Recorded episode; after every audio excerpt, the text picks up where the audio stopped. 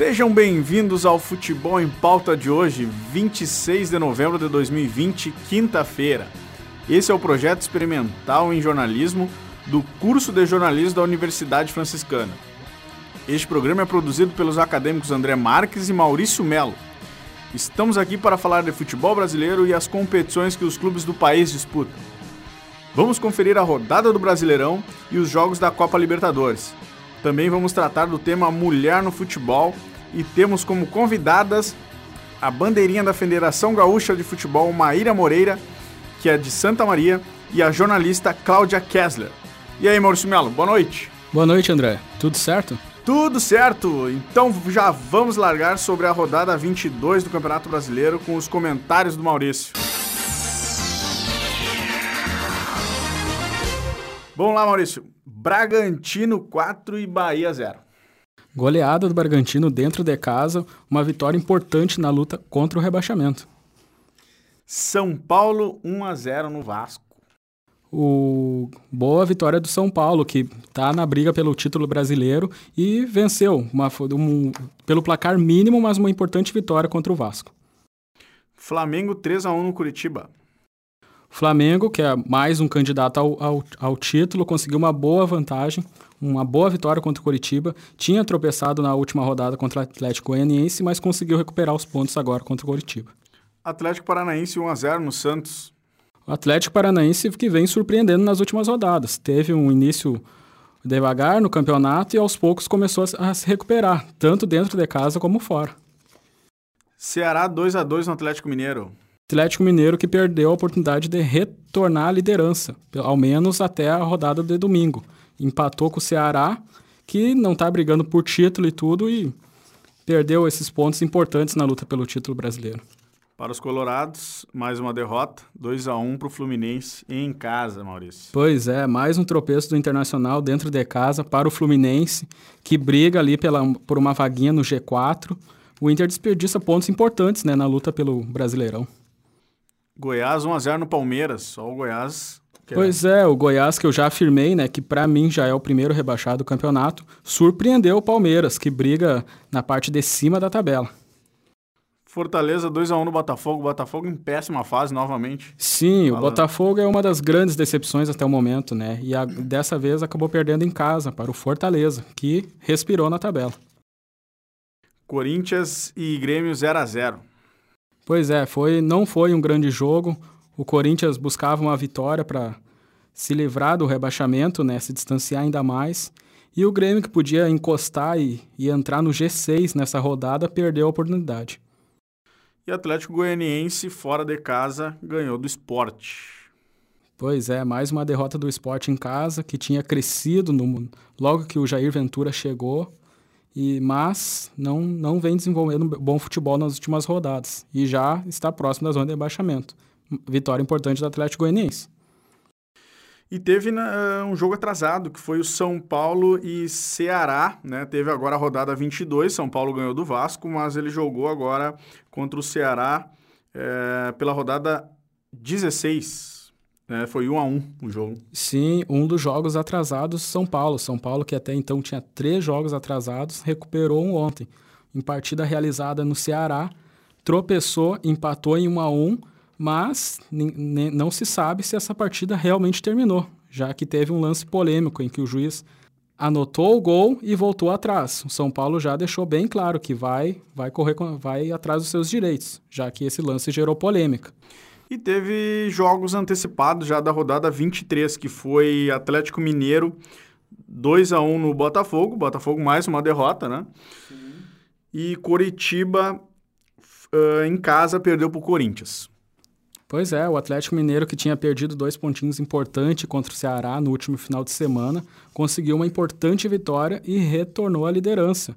Aparece agora com 42 pontos, enquanto o Botafogo permanece na zona de rebaixamento em 19. E como ficou a tabela de classificação do Brasileirão depois dessa rodada, Maurício? Parece que ninguém quer ganhar esse campeonato, né? Pois é, uma tabela, um campeonato bem equilibrado. Caso, claro, né, com a situação que a gente está passando no momento, pandemia e os casos de Covid, né, que estão afetando os clubes brasileiros, uh, isso se justifica um pouco, né, por, por essa distância entre alguns, adversários e tudo, mas está bem, bem parelha a situação e tudo. Tá difícil uh, cravar quem vai ser o campeão. E no momento, no G4 aparece o Atlético Mineiro com 42, o Flamengo com 39, três pontinhos do Atlético, São Paulo com 38, mas ainda com duas rodadas uh, para recuperar, no caso, né? O Internacional, mesmo com alguns com os tropeços nas últimas rodadas, ainda permanece o G4 com 36. E fechando o G6, o Fluminense com 35 e o Palmeiras com 34. E o Grêmio caiu para oitavo, né? Sim, o Grêmio perdeu a oportunidade de ingressar no G6 no último final de semana, quando empatou com o Corinthians, mas ainda tem aquela rodada atrasada, né? No jogo contra o Goiás, jogo que será realizado na Arena, ainda sem uma data definida. E a zona de rebaixamento? Na zona de rebaixamento, mudou pouca coisa. O Goiás permanece na última colocação com 15 pontos. Conseguiu uma importante vitória contra o Palmeiras, mas não mudou muita coisa. O Botafogo, que mesmo com estrelas como Honda, uh, o Calu e, uh, e, alguns jogadores como o Matheus Babix vem se destacando. Não, não conseguiu sair da zona, permanece em 19 com 20 pontos. Ontem voltou a tropeçar. O Coritiba, que perdeu em casa, perdeu a chance de ao menos encostar no Vasco. E o Vasco, que quem diria, né, chegou a liderar o campeonato no início, a, inicia, está em 17 na, na tabela com 24. Libertadores, Libertadores.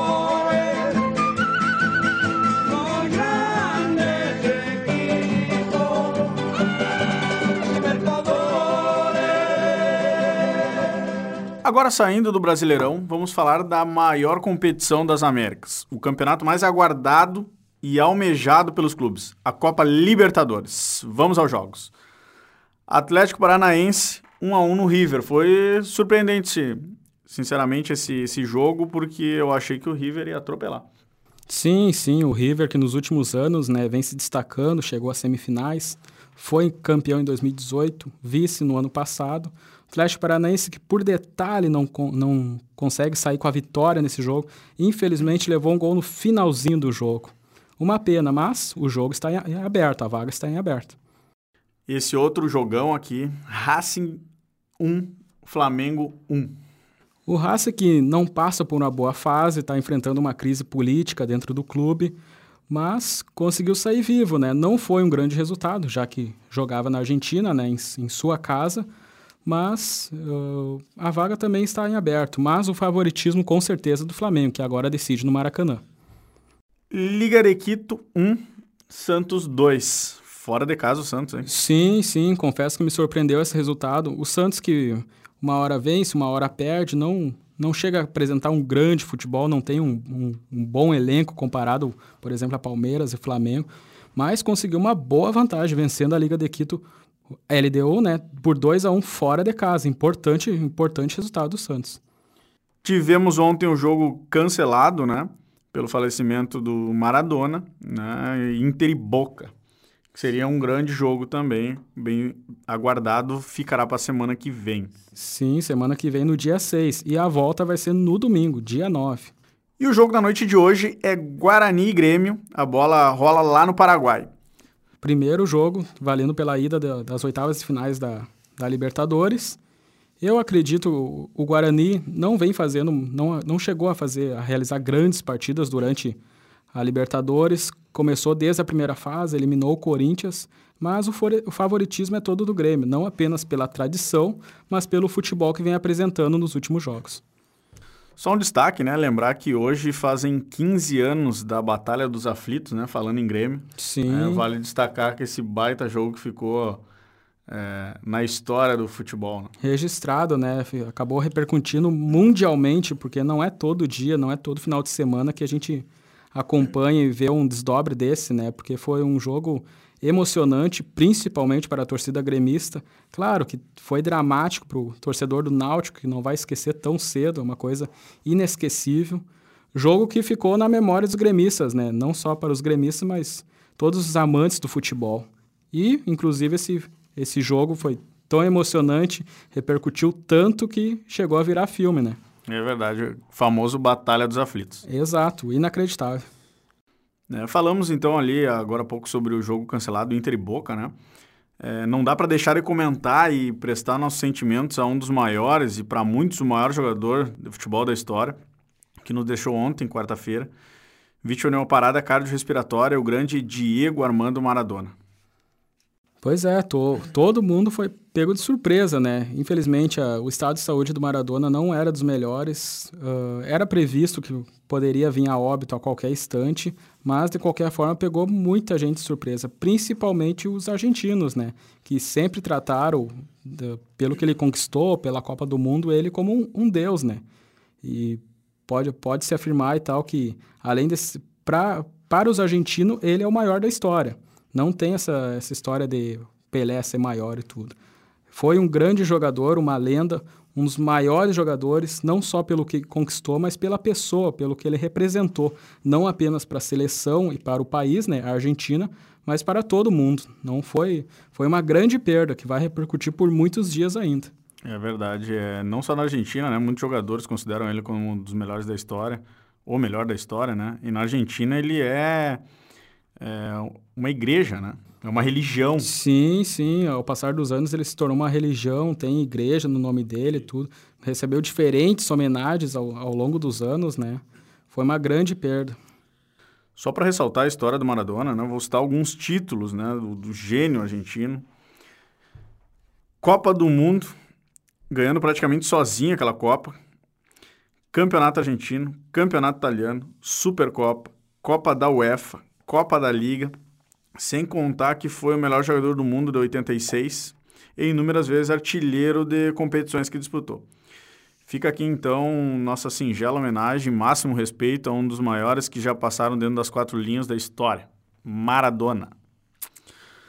E falando em Argentina, tomaram conta dos noticiários né, na última semana. Agora vamos falar do D'Alessandro, que anunciou que vai deixar o Inter no final do contrato, agora, agora em 31 de dezembro. É uma grande perda para o Inter também. Uma grande perda, e confesso que foi uma surpresa para mim, porque pelo fato e a situação que estamos passando pelo momento, né, o Campeonato Brasileiro que iniciou esse ano vai ser concluído apenas em 2021.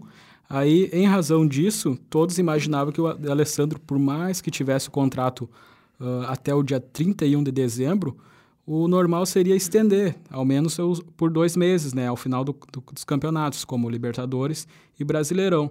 Mas o Inter atravessa no momento uma crise política, o ambiente no vestiário não está bom, alguma coisa vem, aconteceu, não agradou, não agradou tanto os dirigentes como os jogadores. Thiago Galhardo, eu não sei realmente o que aconteceu e tudo, decaiu muito o futebol dele. A saída do Gudê não foi legal para o Inter, além de ser uma surpresa, né?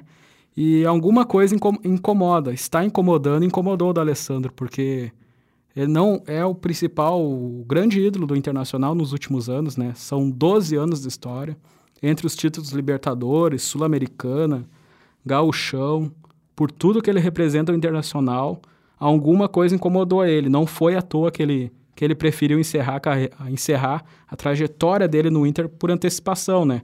Já que todos imaginávamos que ele ia, no mínimo, até dezembro, do, até fevereiro do ano que vem. É isso aí. Então, agora a gente sabe né, da grande diferença, Maurício, em números que temos entre homens e mulheres no futebol. Né? Isso aí é, é, é indiscutível. Hoje queremos trazer um pouco desse tema, que é polêmico e daria um programa inteiro falando.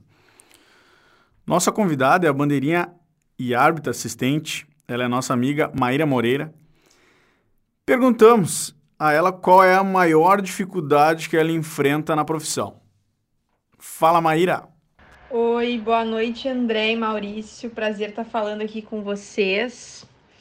Então, vou começar é, a contar um pouquinho das dificuldades, dos desafios dentro da carreira, né, de árbitra. Eu, no caso, como árbitra assistente, mas acredito que se fosse árbitra central, iria passar também por dificuldades parecidas, enfim, desafios parecidos.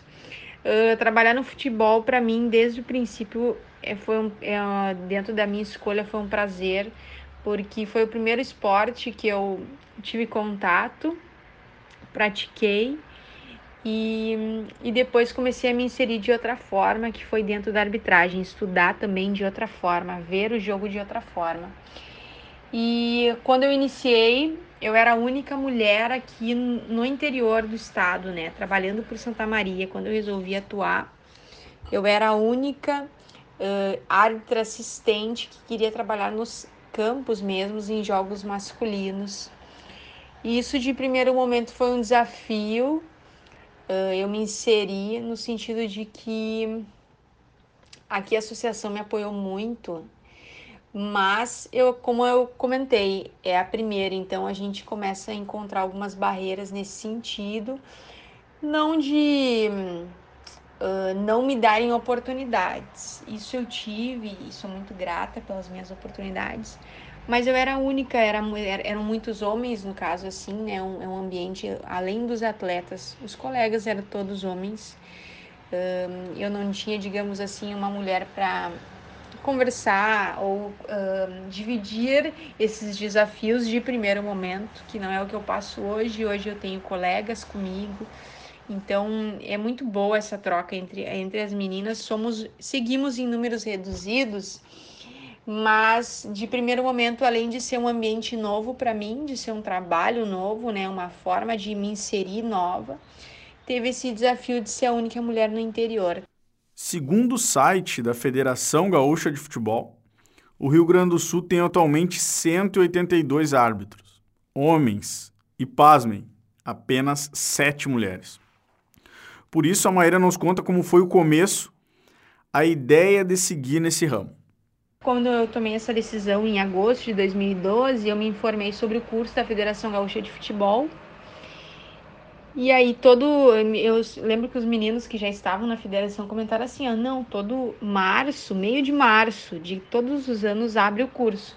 Fique entrando no site". Eu lembro que ali pelo dia 10 de março de 2013 eu comecei todo dia entrar no site da Federação Gaúcha. Dia 15 realmente abriu o edital eu me inscrevi em 4 de maio de 2013, eu estava iniciando, na verdade, a minha jornada dentro da arbitragem, porque no momento que eu me inscrevi e iniciei o curso, em 4 de maio, automaticamente eu procurei a associação aqui de Santa Maria para trabalhar em jogos amadores aqui.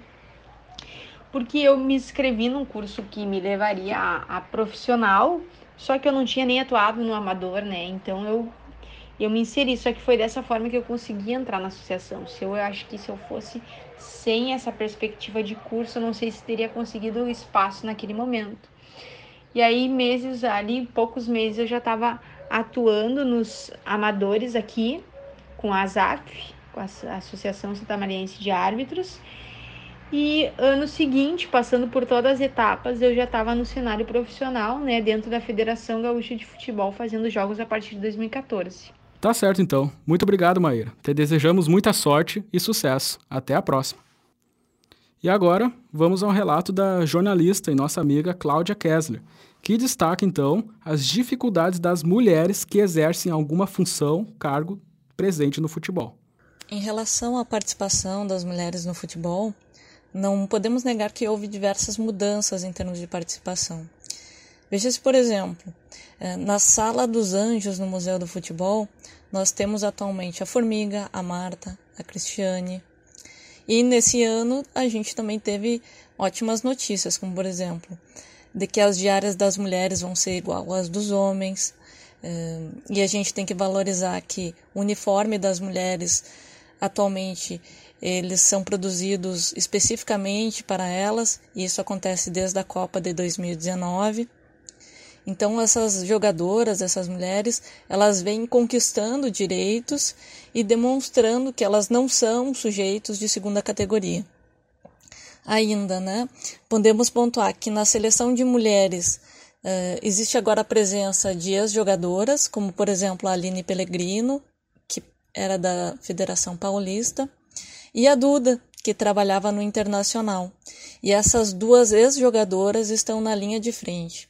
Na seleção principal, nós temos também a técnica, que é a Pia, uma treinadora sueca, e como auxiliares ela tem a Lily Persson e a Bia Vaz. Na seleção sub-20, nós temos a Jéssica de Lima, como assistente do treinador Jonas Urias, e no time sub-17, a treinadora é a Simone Jatobá, auxiliada pela Lindsay Camila e pela Marlisa, né, que é treinadora de goleiras. Entretanto, a gente tem que pontuar que dos 16 times do Campeonato Brasileiro Feminino em 2020, temos apenas duas treinadoras na Série A1, que é a série mais destacada.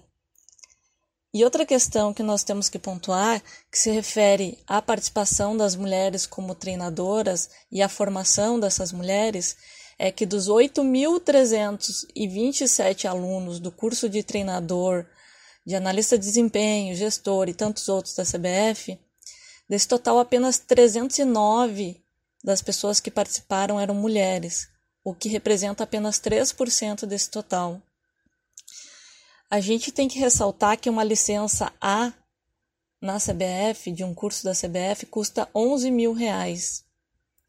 É um custo muito alto e por isso a CBF informou que vai conceder algumas bolsas com até 50% de desconto para incentivar mulheres a participarem dos seus cursos. Mas a gente tem que destacar que mulher no futebol, eh, a participação delas não é apenas flores, né? Essa, essa é uma batalha constante, não apenas pela luta de, por espaços, mas por respeito dentro e fora do campo. Para as mulheres que trabalham dentro das quatro linhas de futebol, técnicas, assistentes, jogadoras, árbitras, né? existem várias batalhas ainda que elas têm travado. E, e para as que trabalham fora também, as comentaristas, ou para aquelas que são apenas amantes, como as torcedoras de futebol, ainda tem diversas lutas em torno de respeito. Agora é a vez do quadro Minuto do Torcedor.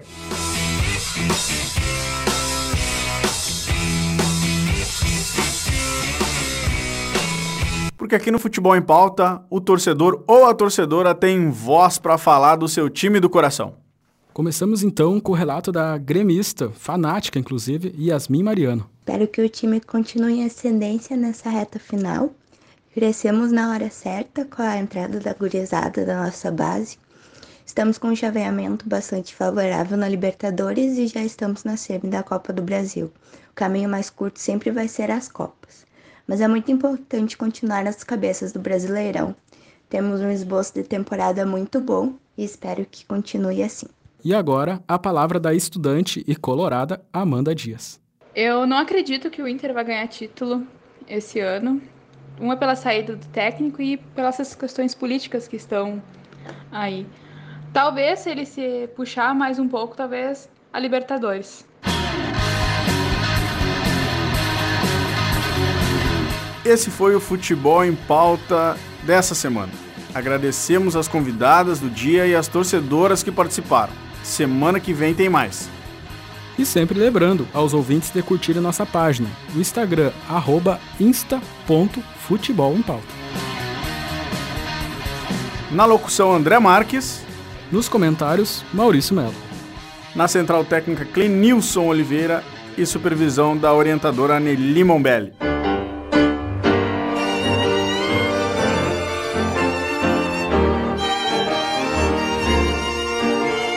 E vamos terminar o programa com a narração do gol eleito pela FIFA como o mais bonito da história das Copas, no jogo Argentina 2 a 1 na Inglaterra, na Copa de 1986, e Argentina bicampeã mundial.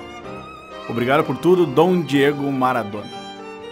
Ahí lo tiene Maradona, lo marcan dos, pisa la pelota Maradona, arranca por la derecha el genio del fútbol mundial, y el tercero tocar para Borruchaga siempre Maradona, genio, genio, genio, ta, ta, ta, ta, ta, Come!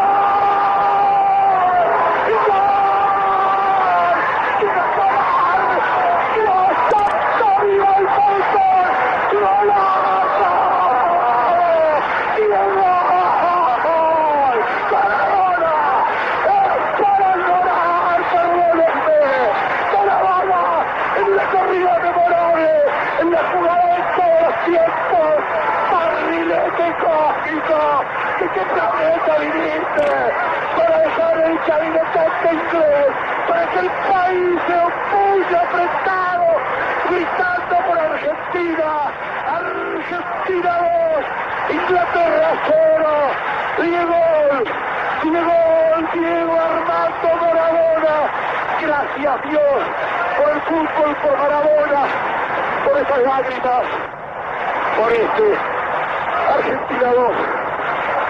Inglaterra 0.